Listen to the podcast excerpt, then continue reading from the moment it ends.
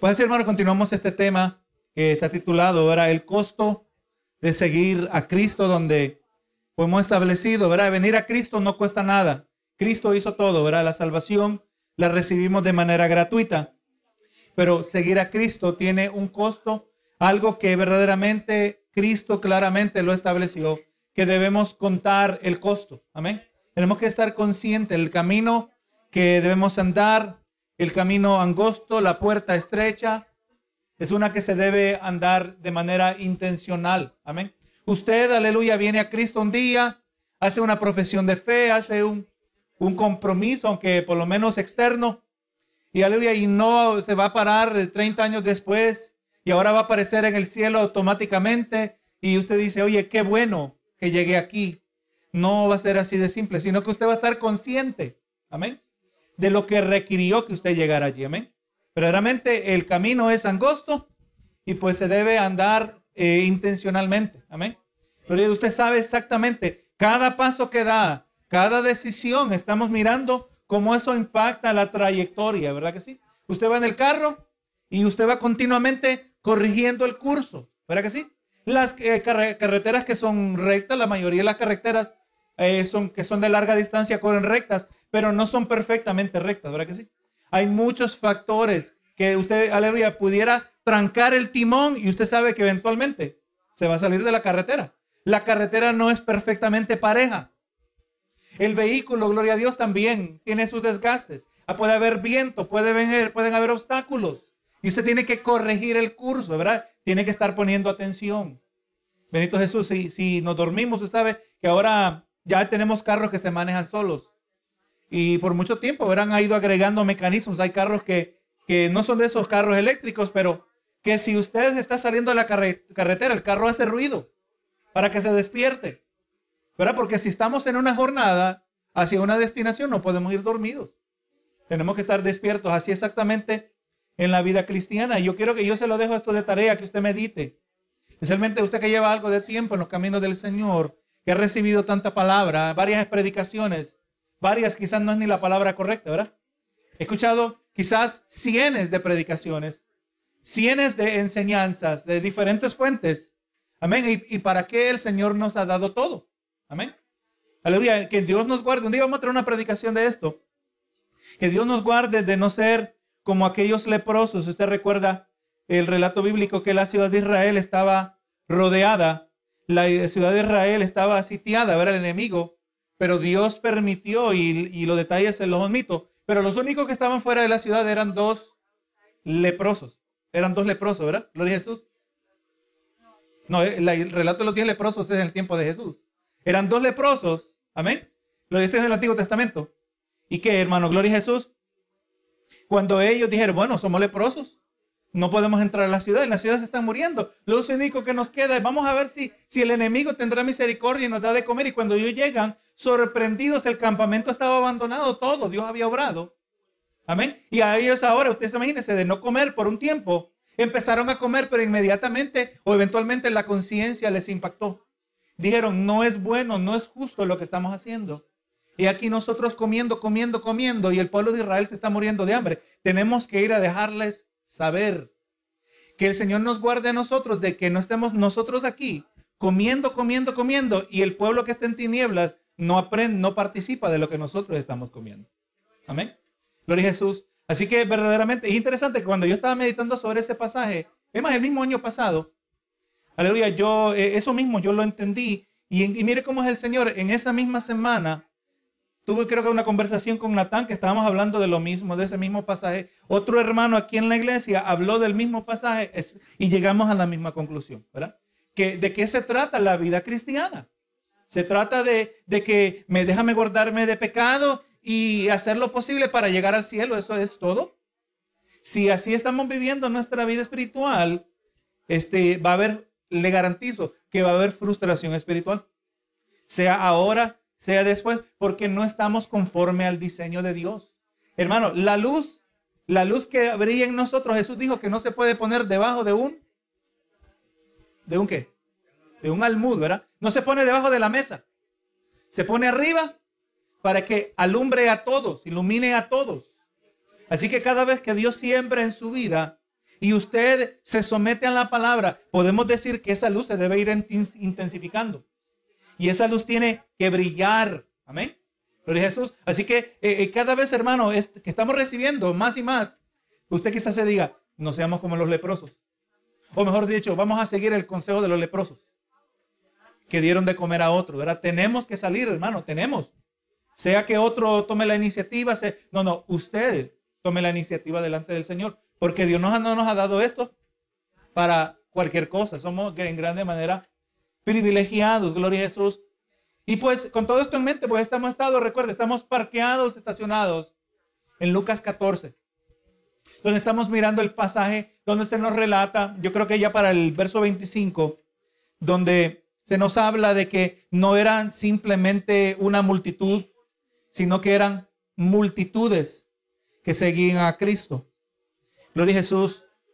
Cuando ya lo miramos en Lucas 14, ya para el verso 25, que grandes multitudes, ¿verdad? Estamos hablando, hermano, de quizás un océano de personas.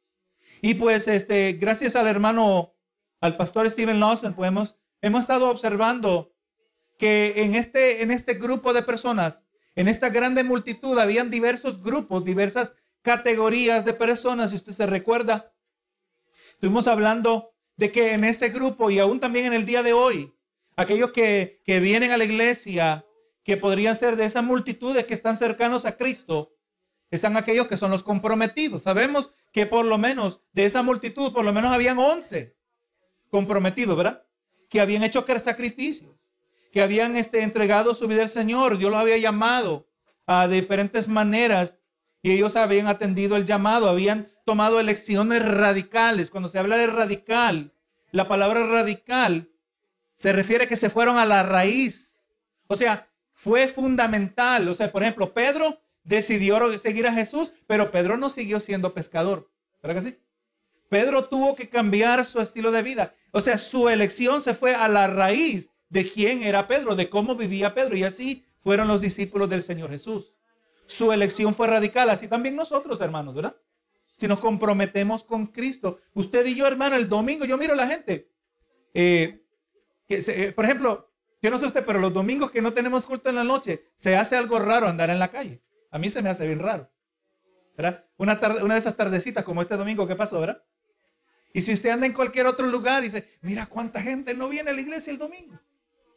¿Cuánta gente tiene tantas otras cosas que hacer que venir a la iglesia? Pero viene el domingo y usted y yo tenemos un compromiso de estar en la casa del Señor, ¿verdad? Y qué bueno, el compromiso es saludable. ¿Por qué? Porque usted bien puede decir, este, yo no tengo ganas de ir a la iglesia, pero es que hay compromiso. Porque el compromiso no es con el pastor, el compromiso no es con el hermano, el compromiso es con Dios. Amén. Y el compromiso con Dios, nos viene uno de los más, mejor, eh, más memorizados versos, ¿verdad? El, Hebreo 10, capítulo, capítulo 10, verso 25, que no dejemos de congregarnos, como muchos tienen por costumbre, ¿verdad que sí? O sea, ahí está, hoy no tengo ganas de venir al culto, pero la palabra me recuerda el compromiso, que no me deje de congregar. Y aquí estamos y aquí venimos y gloria a Dios y el Señor nos fortalece, nos bendice por nuestra obediencia, ¿verdad que sí? Cuando la hacemos de buena gana también, especialmente. Entonces, hermano, eh, nuestras elecciones, nuestras decisiones, también igual que en esa multitud hay unos que están comprometidos. Usted se va mirando en estos grupos que vamos hablando, gloria a Dios, y usted y deje que el Espíritu, amén, que deje el Espíritu, pero no simplemente como una visitación sobrenatural que a medio estudio le un éxtasis y Dios le mostró su estatus espiritual. No, no, deje que la palabra le deje saber, amén. Y es lo interesante que Dios habla por su palabra. Pues miramos, hermano, que había eh, los comprometidos. Amén. Hablamos de los comprometidos.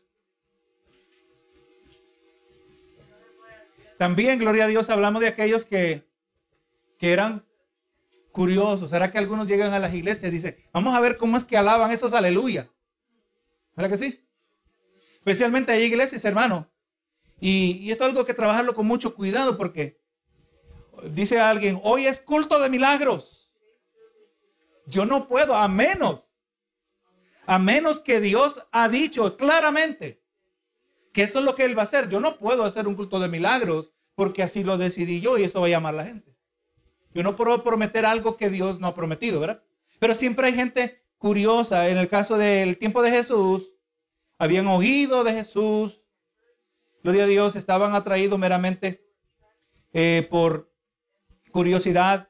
Así también hablábamos, hermano, de aquellos que estaban confundidos.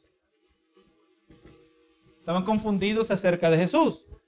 Estaban perplejos, no, eh, no, no sabían cómo aceptar que era divino, que era Dios, porque ellos lo miraban como un tan simple hombre. Lo miraban como un simple profeta de Dios. Gloria a Jesús. Lo miraban quizás como un buen líder, un buen hombre que su vida se, debía eh, imitar, ¿verdad? Como lo miramos en el, en el caso del joven rico, ¿verdad? Que vino Jesús y le llamó maestro bueno.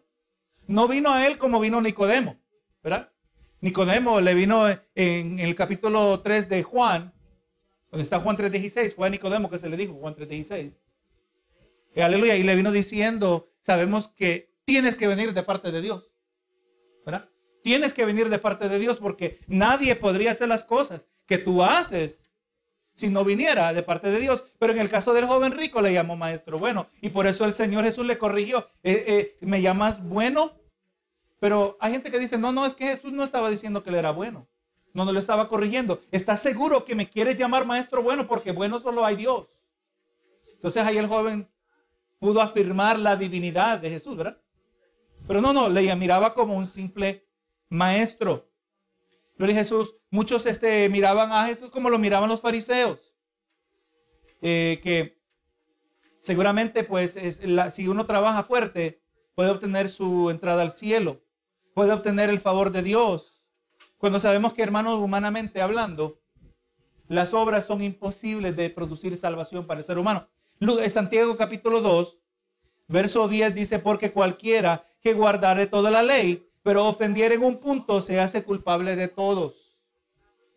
Amén. No importa cuántos eslabones de la cadena estén enteros, pero si la cadena se rompe en uno solo, ya la cadena ya no sirve, ¿verdad que sí? Y si es esa cadena que nos está guardando de no caer al borde, al precipicio, solo que se rompa uno. Así que por lo tanto, cuando hablamos de que alguien miente y si no se arrepiente de su pecado, es como que hubiera violado toda la ley. Amén, ¿verdad? Y pareciera extremo, pero tiene sentido cuando lo miramos de esta manera. Algunos decían, oye, pero Jesús no echa este demonios, por el no, este, no echa eh, espíritus fuera por el, por el mismo Belcebú, por el príncipe de los demonios. Decían que Jesús estaba endemoniado. Uno lo miraba, como dijimos, como un simple maestro bueno. O sea, había gente que estaban confundidas. Ahora, hoy, hermano, vamos a hablar de aquellos que eran eh, seguidores bajo convicción. Seguidores bajo convicción. Estos formaban pues parte de un cuarto grupo que se componía quizás, que componía este, este masivo grupo de seguidores de Jesús.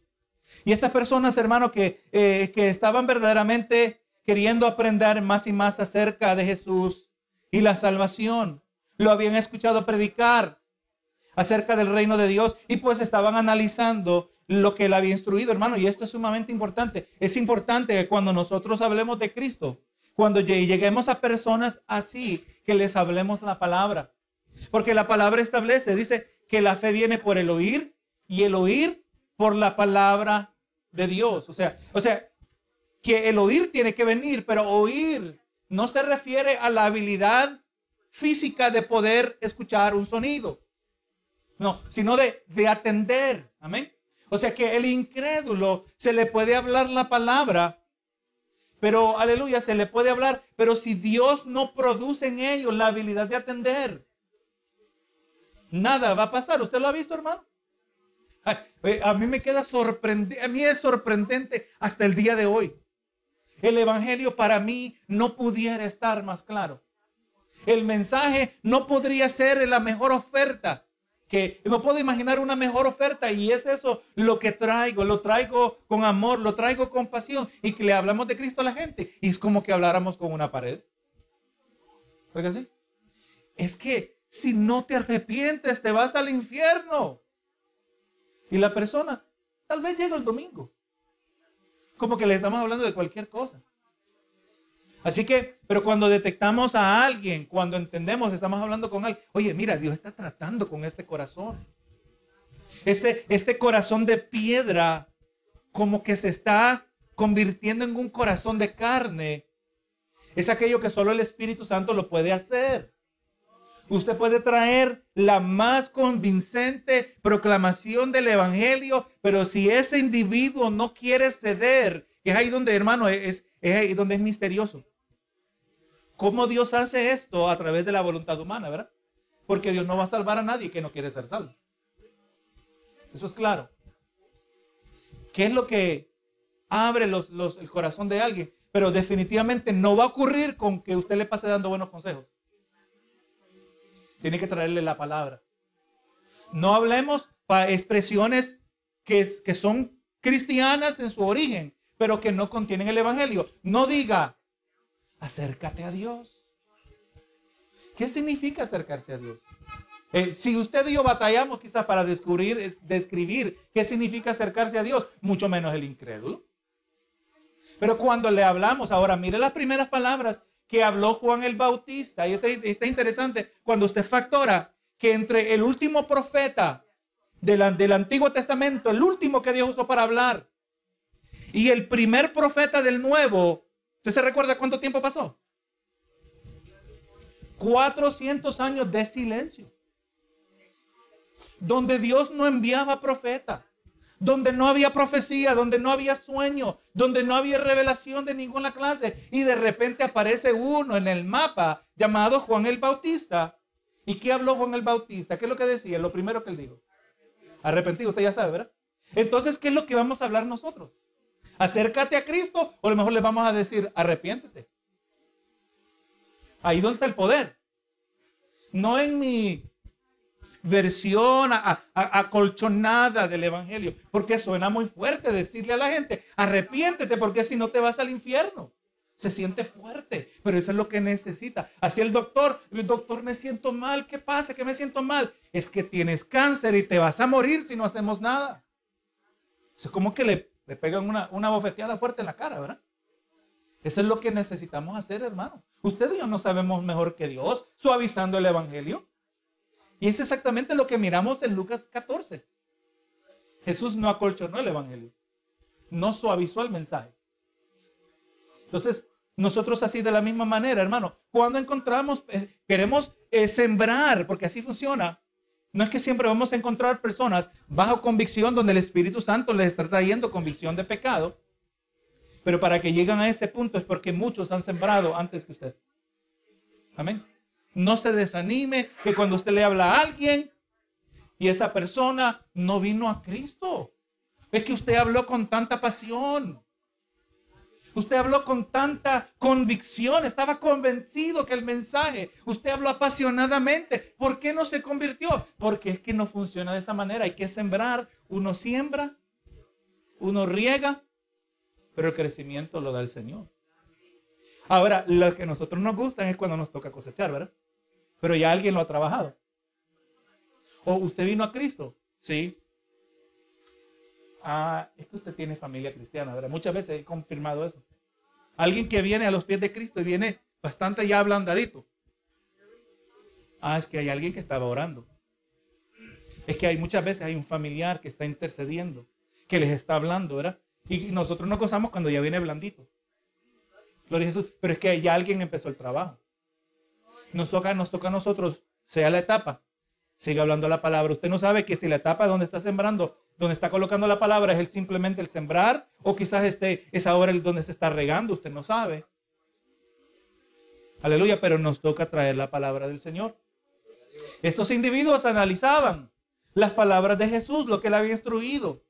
Y en medio de este grupo habían aquellos que habían sido colocados bajo convicción de pecado. Mire lo que dice Juan 16, 7 y el 8. Nos deja entender la relación entre el, Hijo y el Espíritu Santo, la relación que tiene el Hijo con nosotros, la relación que tiene el Espíritu Santo con nosotros, capítulo 16 de Juan.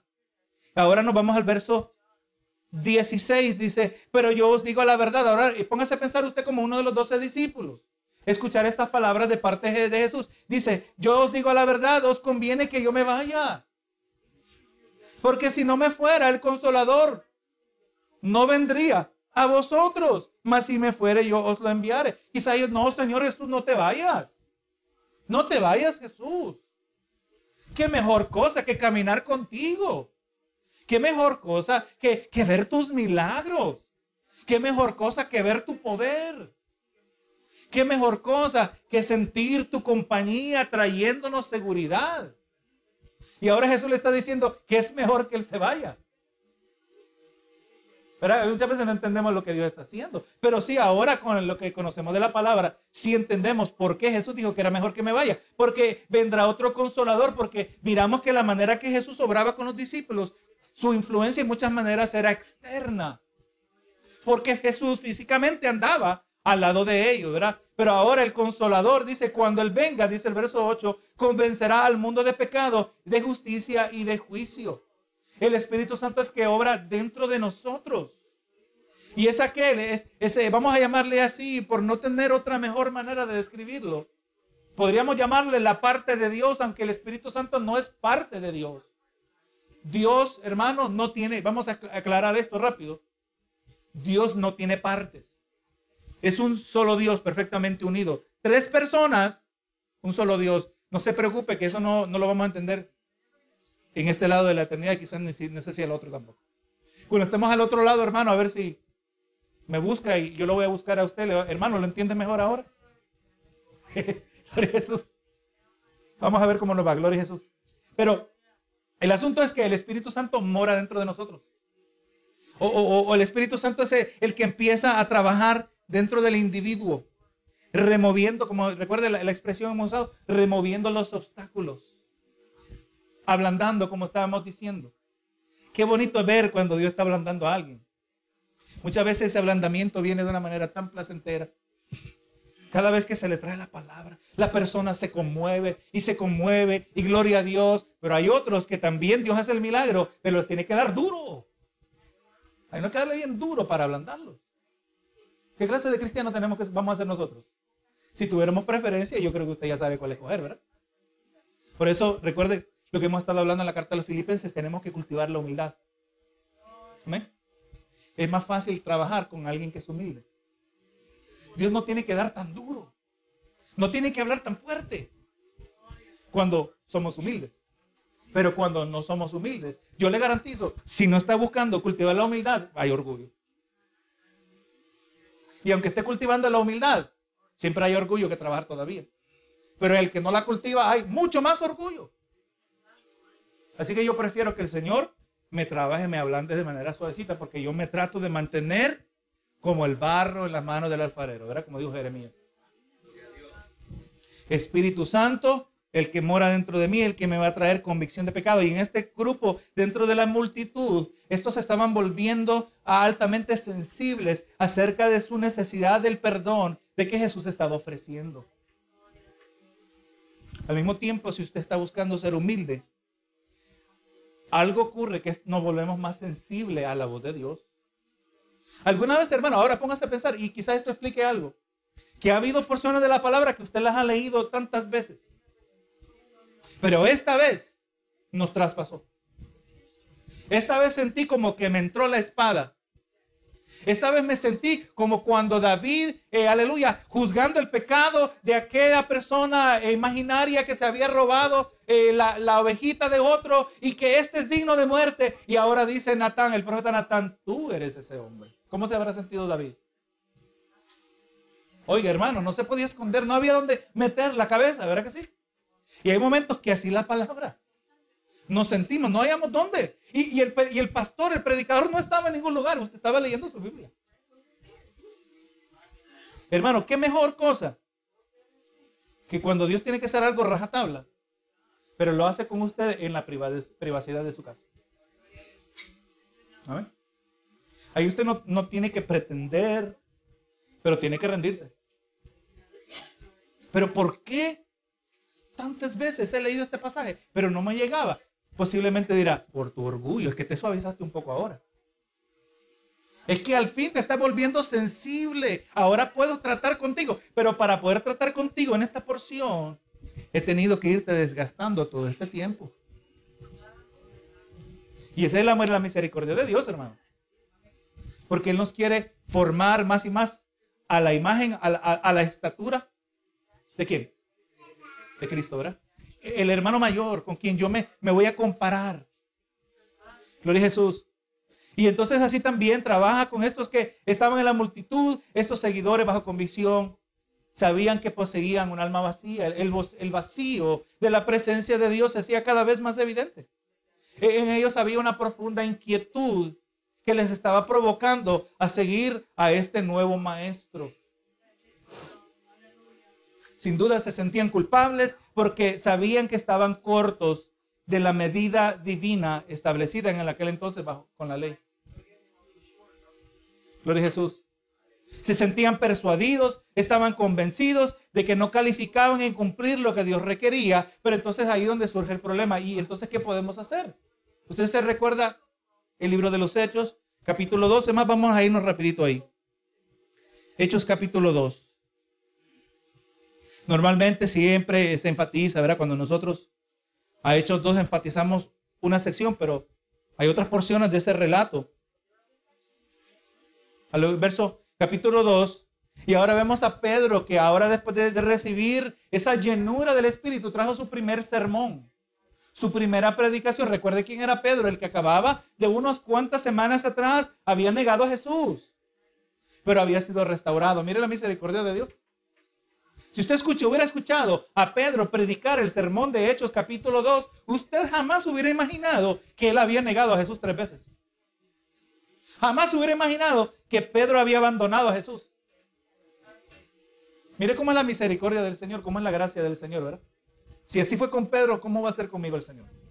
Pero ahora Pedro, lleno de convicción, Jesús se ganó más el corazón de Pedro, no porque le amenazó con el infierno. Da gracias que te perdone, Pedro. Porque ahorita estuvieras en el infierno si te muerto en la condición que te encontrabas.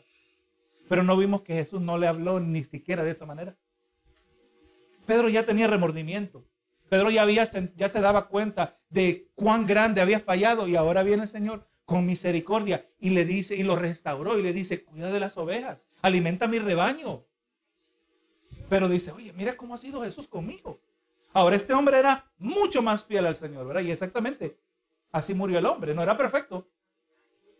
Pero mira ahora la predicación. Y habló y él dijo, ustedes Ustedes eh, crucificaron a Jesús. Ya para el verso, verso del 36 dice, sepa pues ciertísimamente, o sea, indudablemente, sin manera de refutar este argumento, estén convencida toda la casa de Israel que a este Jesús, a quien vosotros crucificasteis, Dios le ha hecho Señor y Cristo. Ustedes crucificaron a Dios. Fuerte, hermano. Y mire el verso 37. Y al oír esto, se compungieron de corazón y dijeron a Pedro y a los otros apóstoles, varones hermanos, ¿qué haremos? Si lo ponemos en términos de hoy, eh, esa gente estaba diciendo, oye, metimos la pata. Cometimos el peor error posible que una persona pudiera haber cometido.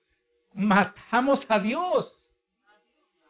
Matamos al Mesías que hemos aprendido, que nos enseñaron nuestros padres, que hablaban nuestros abuelos. Mandamos a matar al Mesías.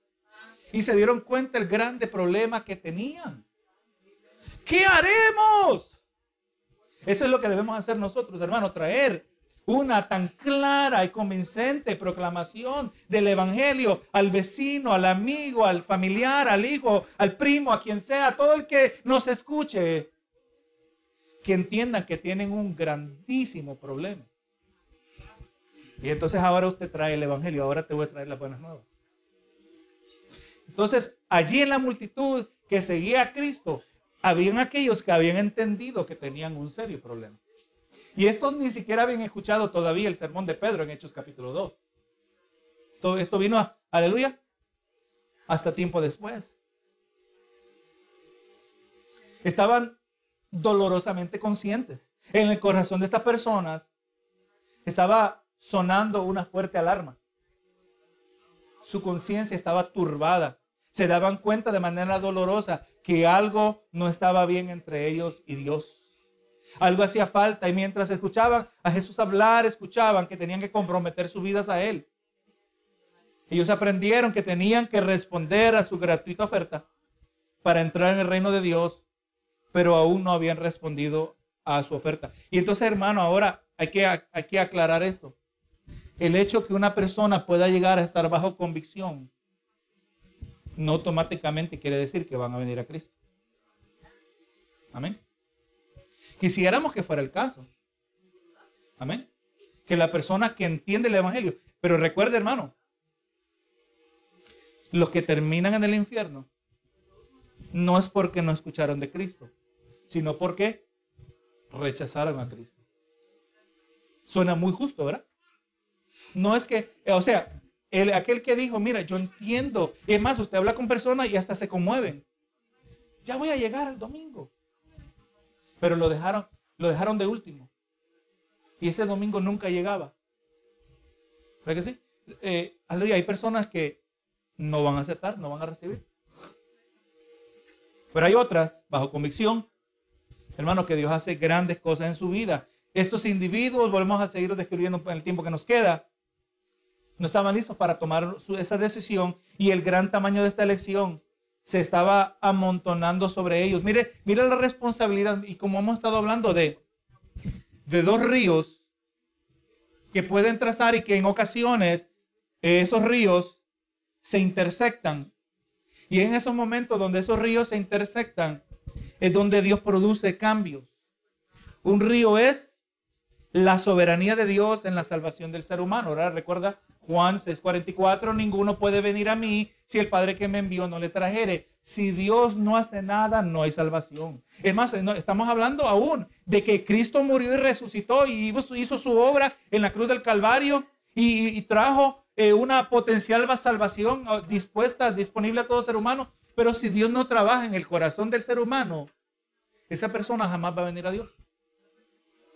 Por un lado está el río de la soberanía de Dios. Dios es el que trabaja, Él toma el primer paso, es el que suaviza, el que ablanda, el que azota, el que quebranta, el que por misericordia te manda problemas.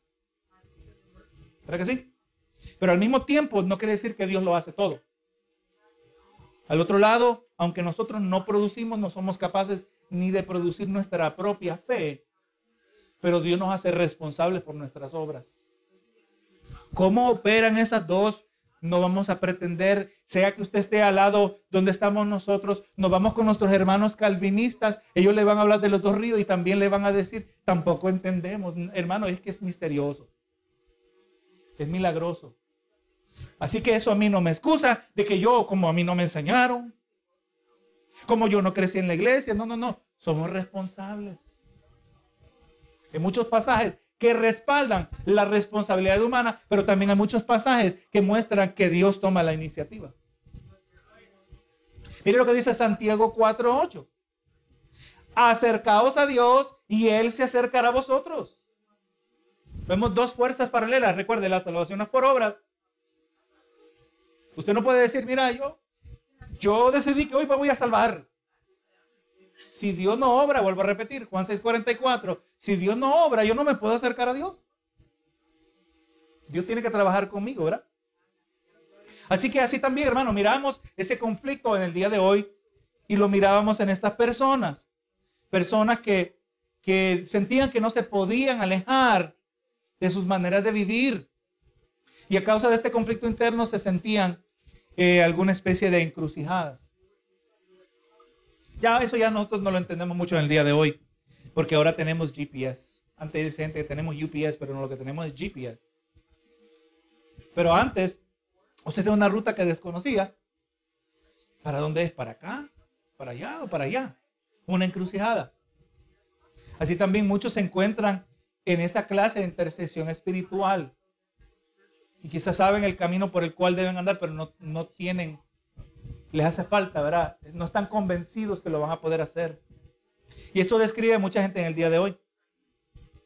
Saben que lo que han experimentado hasta este momento no es real y bajo la inquietante convicción de que su pecado no ha de desaparecer ahora saben que necesitan el perdón de pecado y lo vemos que llegan a las iglesias. Vienen a escuchar, pero no se comprometen. Tienen convicción, pero no dan ese paso. Es posible que muchos hasta siguen viniendo y, se cuelan entre la multitud religiosa en el día de hoy, como lo hacían en aquel entonces. Posible que aún en el día de hoy esas personas siguen hablando de las cosas espirituales con otras personas en el trabajo, pero todavía les hace falta y no han hecho una decisión de convertirse o de ser un auténtico seguidor de Cristo. Seguíamos mirando esa clase de personas en la multitud. Amén. Rehusar, ¿verdad? Como estamos hablando, rechazar. O sea, el, el hecho que esté claro el mensaje no garantiza que la persona, por varias razones, como le dije, no sabemos que ahí se está sembrando, no sabemos que la etapa que estamos mirando es la etapa donde se está regando, no sabemos, ¿verdad? Es posible que aquí donde se está hablando, y a veces uno piensa que habló hoy y el día siguiente la persona tomó una decisión seria y uno dice, wow, qué rápido, no, es que ya estaba en la, la etapa de cosecha, ¿verdad? Ya Dios había, estaba trabajando por mucho tiempo con esa persona. Mientras la hermana hablaba, ¿verdad? Y hablamos, y esto todavía, estos seguidores bajo convicción. Eh, es bueno que usted mire la, la parábola del, del, sembrador, que nos habla de individuos que hasta reciben la palabra con gozo. Nos dice la palabra, que no nos dice que, que, lo, que la reciben con apariencia de gozo, nos dice que la reciben con gozo, pero cuando le vienen unas ciertas circunstancias, se apartan, ¿verdad? Eso es lo que me venía a mente, la palabra, la parábola del sembrador. También el libro de Santiago nos habla de los oidores olvidadizos, ¿verdad? Aquellos que mientras se están mirando en la palabra, está claro su reflexión, pero cuando ya se dejan de mirar en el espejo, se olvidan cómo eran. ¿Verdad que sí? O sea, cuando está hablando uno con ellos la palabra, lo dice Jesús, y la palabra nos advierte de que seamos, de que no seamos oidores olvidadizos. ¿Por qué usted cree que tenemos que seguir viniendo a los cultos? ¿Por qué usted cree que un cultito a la semana no es suficiente? ¿Por qué usted cree que, no, que tenemos que ser como el, en el Salmo número uno, que meditemos en su ley cuánto tiempo? De día y de noche. Obviamente usted entiende que ese es un, una qué, una hipérbole, una exageración enfática. Usted no puede estar leyendo la Biblia 24 horas al día, es imposible. Tiene que dormir para comenzar. Segundo, aleluya, se hace bien difícil leer la Biblia mientras está cocinando. ¿Pero qué sí? Hay muchas cosas que no se pueden hacer, pero lo que está queriendo decir es que está constantemente en la palabra del Señor, está meditando en la palabra del Señor, porque si no somos oidores, olvidadizos. ¿Cuántos? Mientras vienen a la iglesia, pero eh, se mantienen allí más o menos, pero nada más viene algo que les hace perder el impulso ¿Cómo se enfrían, hermano? Entonces, uno se pregunta si era verdadero lo que tenían para comenzar. No, yo no quiero ser de esos que cualquier cosita me enfrío. No, yo quiero ser uno que aunque me ocurran cosas, yo sigo firme en los caminos del Señor. Pero hay que estar continuamente en la palabra del Señor. Porque si no, somos oidores olvidadizos. ¿Qué importa con cuánto gozo recibió la palabra? ¿Qué importa qué gozoso y genuino y sincero es su gozo en el culto? Pero no es el que, el que da apariencia lo que cuenta, sino el, que termina. ¿Para que sí? Así que nos vamos evaluando en luz de esos diversos grupos. Hermanos, este, yo les aconsejo, y, y ahora cada vez que lo digo, entiendo mejor por qué lo digo. Muchas veces no conocemos la palabra del Señor, no conocemos doctrinas. Entonces, ¿qué viene? y lo hemos hablado tantas ocasiones, viene una prueba y el creyente que conoce muy poco de la palabra dice, ¿por qué me está pasando esto a mí? ¿Verdad? ¿Por qué? Pero si el hermano y la hermana pasara la palabra y leyera, por ejemplo, primera de Pedro, donde el apóstol Pedro dijo, cuando, si fuere necesario, os vengan diversas pruebas, entonces ya usted ya tiene la contestación. ¿Por qué me vino esto a mí? Es como que usted escuchara la voz de Dios, porque es necesario. Amén. Si Dios lo permitió, porque es necesario. Pero cuando ignoramos, estamos sufriendo, hermano, innecesariamente. Hay sufrimientos que no los podemos eliminar, que no los podemos, pero hay unos que los podríamos minimizar. Donde usted ahí mismo ya se receta la palabra. No tiene que ir al médico. Qué diferente fuera, ¿verdad, hermano? Que cada vez que usted tiene un achaque, una, dolencia y usted tuviera tanto conocimiento de medicina que usted solo va a la, a, la, tienda, o más, ya lo tiene usted ya guardado y usted ya tiene la, solución, el remedio correcto y usted mismo se lo receta y usted ya no necesita ir al médico. ¿Verdad? Pero, pero Jesús exactamente lo que el Señor nos ha dado en su palabra.